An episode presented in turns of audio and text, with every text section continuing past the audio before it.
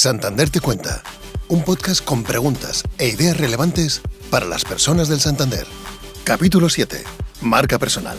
¿Cómo aplicar técnicas de branding personal puede darnos visibilidad, diferenciarnos, otorgarnos reconocimiento, abrirnos al mundo y hacer crecer nuestras oportunidades? Dos compañeras de Banco Santander, Marta Gallardo, del equipo de comunicación externa del banco, y Beatriz Sevillano, experta en talento y empleo de Universia Jobs, hablan durante los próximos minutos de personal branding. Hola Bea, ¿qué tal? Muy bien. Oye hija, qué suerte, qué alegría haberte podido secuestrar un ratito hoy, antes de que nos vayamos todos de vacaciones. Voy a empezar esta conversación haciéndote una pregunta, super Bea, experta en recursos humanos y management de Universia. ¿Cuál es la marca personal de Bea Sevillano? Empezamos fuerte, ¿eh, Martita. a ver, esa pregunta te la debería hacer yo a ti. ¿Qué te sugiere a ti, Bea Sevillano? ¿Qué es para ti, Bea Sevillano? Ya que la marca personal es una sensación, es un sentimiento, es algo que dejas en los demás. Entonces, en mi caso, el que te refieras a mí ya como Bea y no como Beatriz, ya es un signo de identidad. O sea, ya me hace más cercana, más de verdad, más yo. Eh, Jeff Bezos lo identifica, marca personal, como lo que la gente dice de ti cuando tú no estás presente. Entonces, yo creo que es algo que te produce un sentimiento. O sea, ¿qué es lo que te produce? Bea Sevillano para mí es pasión, es cercanía y es persona. Todo lo que hago lo hago al máximo y creo que no hay nada mejor que trabajar por y para las personas. Y de una forma cercana, claro. Bueno, yo doy fe de bastantes de estas cosas que nos estás contando acerca de tu marca personal, porque tengo la gran suerte de conocerte desde hace tiempo y eres una experta, eres una crack. Nos vas a aportar mucho. Creo que con esto estoy más convencida todavía de que nos vas a ayudar, pero si te parece, y antes de que yo te acribille preguntas, vamos a escuchar a mi amigo Claudio, que nos va a poner un poquito de foco y de contexto en el tema, y comenzamos. Fenomenal. La nueva división del trabajo entre humanos, máquinas y algoritmos puede desplazar 85 millones de empleos para 2025. La otra cara de la moneda, en esta previsión del World Economic Forum, es que también podrán llegar a surgir 97 millones de nuevos roles profesionales. Estos cambios propiciados por la tecnología pueden ser grandes oportunidades para las personas. Nuestra creatividad, nuestra capacidad de adquirir destrezas cada vez más multidisciplinares, y nuestra habilidad para construir una marca personal distintiva y sólida se están convirtiendo en elementos fundamentales para reforzar nuestra competitividad laboral y profesional. Hoy nos centramos en este último concepto, el de marca personal, que fue utilizado por primera vez en 1997 por el conferenciante y gurú del management Tom Peters en un artículo titulado The Brand College Peters considera que todo el mundo ha de verse a sí mismo como una marca en constante competencia con otras. Esta idea ha evolucionado hasta nuestros días, convirtiéndose en una disciplina que busca hacer destacar a las personas dentro de un público o mercado en particular. Las técnicas propias del marketing y el branding pueden ayudar también a potenciar las carreras de los empleados dentro de sus organizaciones.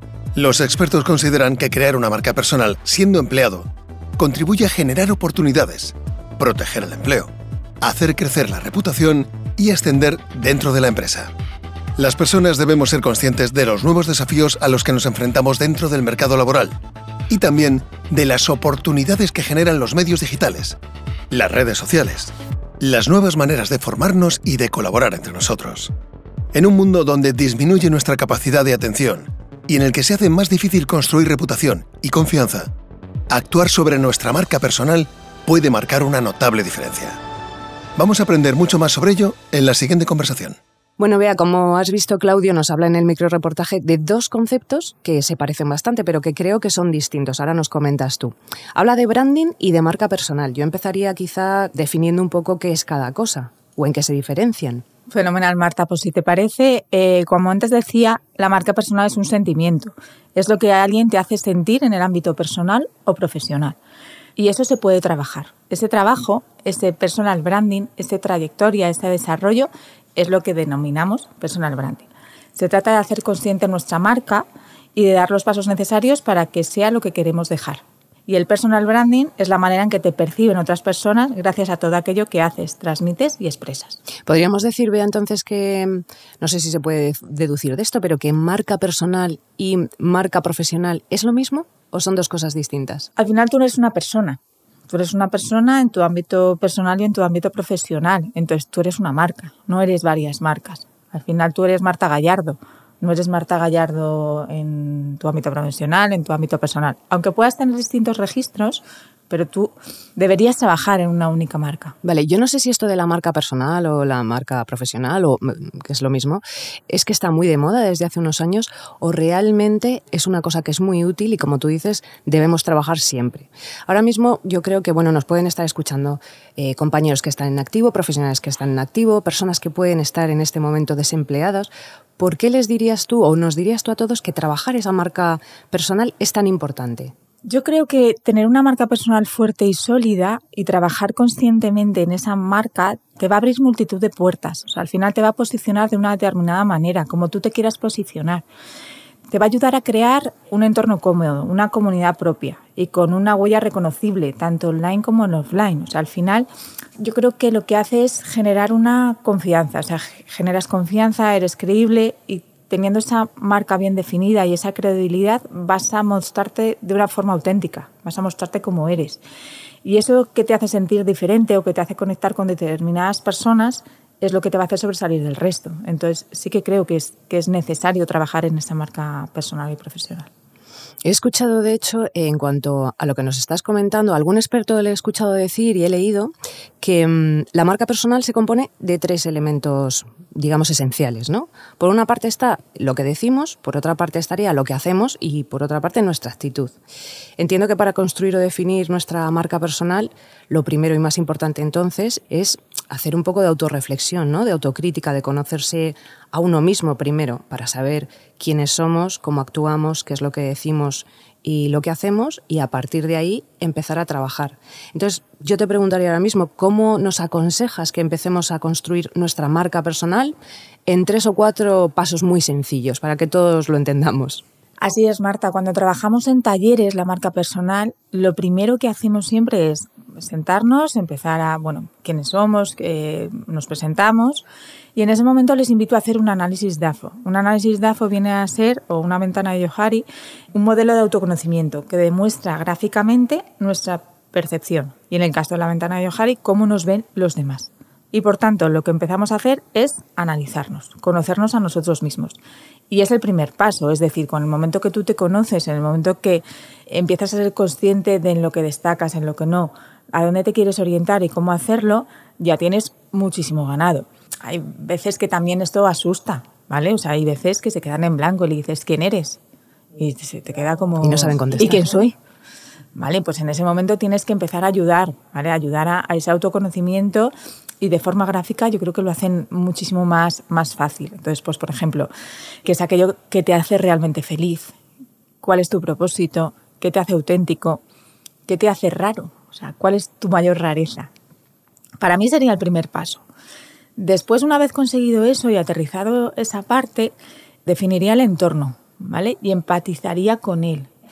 Y luego en ese momento, ver cómo quieres moverte, ¿vale? ¿Cuál es tu entorno? Eh, ¿A quién te quieres dirigir? ¿Cómo te quieres dirigir? Y una vez definido ese público, quién es tu público, entender cómo te vas a posicionar ahí, en una parte offline y en una parte online. Pero entonces lo que yo entiendo es de todo esto es que por supuesto, primero tenemos que hacer un proceso de autorreflexión, de conocernos a nosotros mismos y esto vendría a ser un poco con esos ejercicios que comentas, que detectemos cuáles son un poco nuestras fortalezas y nuestras debilidades, ¿no?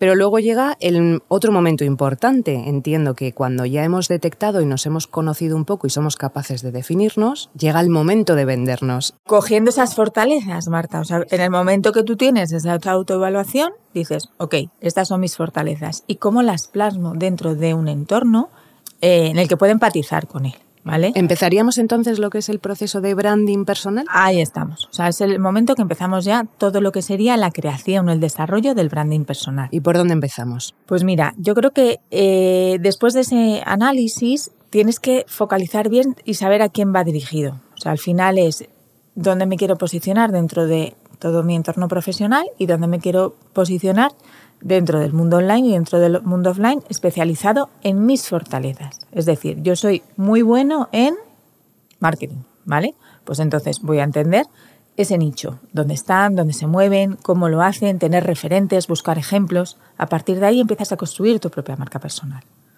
Y ya coge con el último punto y el último paso que quería comentarte hoy, que era el trazar una estrategia, ¿vale? Una vez que tienes claro de dónde partes, en qué momento se encuentra tu marca personal, por qué has definido quién eres, cuáles son tus fortalezas y sabes a quién dirigirte, es importante que marques esa ruta, ¿vale? Fijarte en unos objetivos, cómo quieres llegar a ellos, eh, qué vas a hacer para conseguirlos. O qué necesitas para llegar a ellos, ¿no? Y establecer todos esos canales. O sea, al final, últimamente ves muchísima gente volcada en toda la parte online. Y yo también animo y estoy totalmente convencida de toda la parte offline, todo ese networking, toda esa ese mundo real, ese tocarnos, esto también hace mucha marca personal. O sea, al final necesitas definir también cuáles son las ponencias, talleres, eh, jornadas en las que tú te identificas como profesional, en las que crees que puedes destacar y que crees que puedas aportar algo y encontrar también tu hueco. O sea, es fácil a lo mejor tener un slot determinado, poder aportar em, o dejar huella en un determinado momento y creo que también eso va creando esa marca personal. Nos hemos autodefinido, eh, hemos llegado al punto de nuestra propia autoventa, nuestro branding personal. Nuestro jefe, nuestra jefa, los headhunters, los eh, captadores de talento, ¿en qué se fijan primero? ¿O qué necesitamos que sepan de nosotros? Claro, creo que volvemos a la parte más de fortalezas. Creo que es importante que se fijen en lo que queramos que se fijen. Es decir, y me explico. O generar con todos los interlocutores que acabas de indicar un espacio de confianza, un momento en el que conozcan a la persona y se enamoren del profesional que eres. En todo el Management 3.0, que ahora mismo estamos inmersos en, una gestión mucho más emocional de, de, esas personas que nombrabas a tu jefe, a un headhunter, hay una serie de competencias, una serie de competencias del futuro que ya son presentes. Toda la parte más de adaptabilidad, ese coeficiente de adaptabilidad a entornos distintos la parte de inteligencia emocional importantísima como marca y como gestión y de tan descuidada por, por, muchísimas personas durante tanto tiempo, ¿no? Sí. La inteligencia emocional. Esa agilidad del aprendizaje o learnability, esa curiosidad, ese aprender siempre, reinventarse, intentar buscar esa parte, ese liderazgo ágil, gestiones o no a personas, que siempre el liderazgo se entiende como el líder. No, nosotros somos nuestros propios líderes, o sea, tienes tus propias responsabilidades y tienes que asumirlas. Y luego una comunicación eficiente, súper directa, súper clara y un pensamiento crítico. O sea, al final esa autoevaluación de la que empezábamos a hablar parte de un pensamiento crítico y a partir de ahí tienes que evolucionar teniendo esa, esa parte crítica. Bueno, pero esta me daría para otro podcast. no, no, sí, desde luego es muy interesante y además creo que, que efectivamente se podrían profundizar en cada uno de los puntos que planteas. Pero bueno, más o menos nos vamos haciendo una idea de por dónde tenemos que empezar y luego por dónde tenemos que continuar. Nos comentabas antes, Bea, que es muy importante tanto construir tu marca personal offline, ¿no? con esa red de contactos de amigos, tal, como online. Las redes sociales entiendo que tienen un papel protagonista y muy importante, sin descuidar las demás, por supuesto, eh, para construir o por lo menos para mostrar esa marca personal. Pues a ver, dependiendo un poco tu sector profesional y un poco tu talento, tu fortaleza y en el momento vital en el que estés, ¿vale? No es lo mismo una persona que acaba de terminar eh, su grado a una persona que esté ya eh, con una experiencia profesional eh, medio o alta de, años de experiencia, me refiero. Entonces, yo creo que es importante acceder a estas redes sociales, Instagram, Twitter o LinkedIn, con una visión totalmente profesional. Entonces yo creo que es importante, si no has tocado nunca, no tienes ningún perfil, no tienes nada, empezar a posicionarte en LinkedIn. ¿Por qué? Porque LinkedIn eh, te hace sentir en un entorno profesional mucho más cómodo. Cuando alguien no ha trabajado su marca personal, empezar por la parte profesional es mucho más fácil que empezar a entender tus creencias, tus valores, cómo posicionarte, porque eso cuesta un poquito más, ¿vale? Es un pasito más allá de, esa parte. Entonces yo animaría a um, tener un perfil en LinkedIn, ver qué foros de discusión o qué temáticas son interesantes, a que la gente te recomiende, que hable sobre ti. Volvemos a hablar a lo que hablábamos al principio, qué piensan sobre ti esas personas. LinkedIn hace muy bien toda esa, esa parte de marca. Te recomienda, hablan de ti, pues eh, esta persona eh, tiene esta competencia o la valoro de esta determinada forma. Entonces, ese tipo de cosas creo que son, son importantes. Y hemos estado hablando, Bea, todo el tiempo realmente de qué es lo que debemos hacer, por dónde debemos empezar, qué primeros temas debemos abordar, pero cuéntanos, que creo que también es bastante ilustrativo, qué es lo que nunca debemos hacer, cuáles son los principales errores que cometen las personas y que no debemos cometer. O sea, el principal creo que ya ha salido, o sea, no ser tú mismo. O sea, creo que inventarte una marca que no eres tú Mm, es como la mentira, tiene las patas muy cortas. O sea, al final tienes que hacer una autoevaluación correcta, o sea, definirte de forma adecuada, o sea, no definirte de una forma adecuada o inventarte algo, creo que eso penaliza a la larga. Penaliza no incluir imágenes de tu marca personal en redes sociales. Por ejemplo, yo animo a, tener imágenes profesionales o, al final dice mucho de ti. Eh, creo que es importante para que la gente no se asuste y para que pierda un poco el miedo a todo esto, a que la perfección no puede superar tu humanidad. Al final somos personas, ¿vale? Y esa parte de eh, humanidad y de creencias y de valores y de quiénes somos no puede ser lo último, ¿vale? Y aún no se puede ver relegado por esa perfección de tengo que ser la supermarca con mi superimagen y mi... O sea, yo creo que a la larga penaliza. Creo que es, es más importante ser humano que ser perfecto. Luego, falta ortografía, Marta cosas de ese tipo. Por supuesto. Ya, ya, pero que sigue habiendo. O sea, creo, creo que eso es eh, básico, pero que, tenemos que cuidar mucho cómo nos expresamos. Eh, es más fácil y mucho más útil una frase directa, corta y, fuerte que irte por las ramas. Y terminaría con eso, con no ser tú mismo y, no poner pasión en lo que haces. Yo creo que eso al final el marca personal también penaliza. Fenomenal, Bea. La verdad, te digo en serio que me voy con mucho trabajo por delante antes de vacaciones. ¿Dónde te vas, por cierto? ¿Qué vas a hacer? A la playa. Ya sabes que yo soy de playa. total. Sí, sí, necesito mar. Bueno, pues a desconectar cuerpo y mente, yo voy mm, a, revisar todo lo que nos has contado. Creo que nos ha sido súper útil. Te agradezco un montón de nuevo que hayas pasado este ratito Feliz conmigo, contigo. tomando este cafetito. A la vuelta de vacaciones, por supuesto, te emplaza que nos tomemos otro. Claro que sí, prometo volver. Y sigamos charlando juntas. Muchísimas gracias, Marta. Un besito. Chao. Chao. Desde Santander Te Cuenta, te invitamos a descubrir más conversaciones interesantes a través de estos podcasts.